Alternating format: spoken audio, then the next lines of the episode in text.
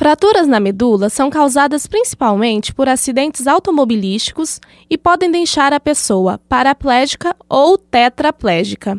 Em entrevista à Rádio USP, a terapeuta ocupacional e doutoranda em ciências Valéria Souza de Andrade, da Escola de Enfermagem da USP de Ribeirão Preto, conta os cuidados e o tempo necessário para a recuperação de uma pessoa com esse tipo de lesão. Você pode ter uma lesão completa quando a medula é cortada por completo, não tem mais conexão do corpo com o cérebro.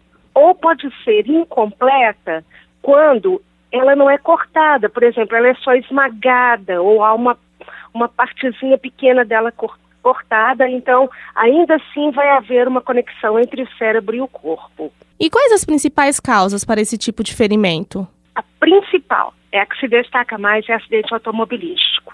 Também vem seguida de atropelamento, depois acidente por arma de fogo, como é o caso de tiro, né? Acidente por arma branca, como é o caso de saqueamento, alguma coisa do gênero, e mergulho em águas rasas. E por fim, que é o que acontece mais nos idosos, por queda. Quais são as consequências de uma contusão como essa e como é esse processo de recuperação? A principal consequência é o indivíduo pode ficar ou paraplégico ou tetraplégico.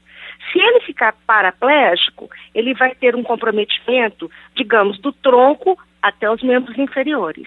Agora, se ele ficar tetraplégico, ele vai ter comprometimento tanto dos braços, quanto do tronco, quanto das pernas. O processo de recuperação não é muito pequenininho porque ele já chega no hospital, vai passar lá um tempo, dali a pouco, quando ele for se recuperando, ele vai ter que ir para um centro de reabilitação para ele reaprender a fazer as coisas, mesmo com aquela lesão.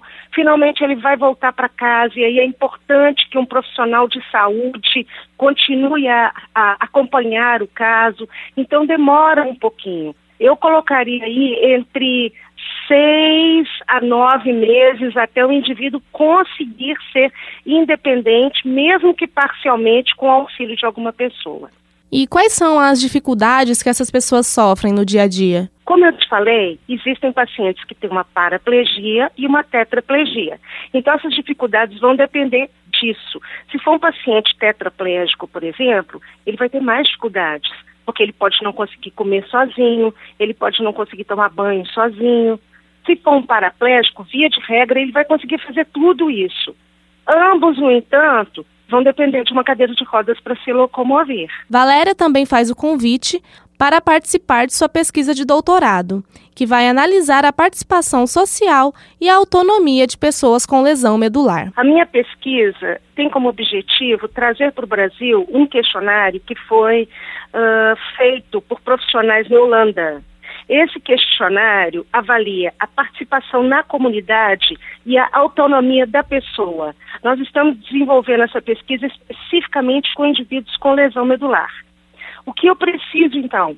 Voluntários para minha pesquisa que tenham pelo menos 18 anos de idade e que sejam lesados medulares.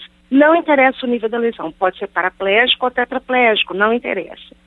É, esses indivíduos também não podem ter um problema cognitiva, ou seja, eles não podem ter problema na compreensão, na concentração, no foco, porque eles vão receber um questionário por e-mail e eles vão ter que responder esse questionário.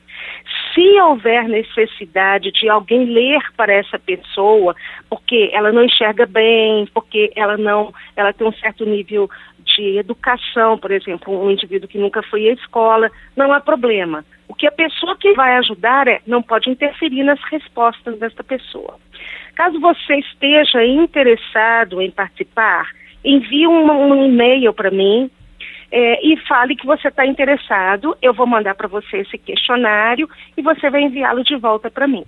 O meu e-mail é valéria-to@hotmail.com.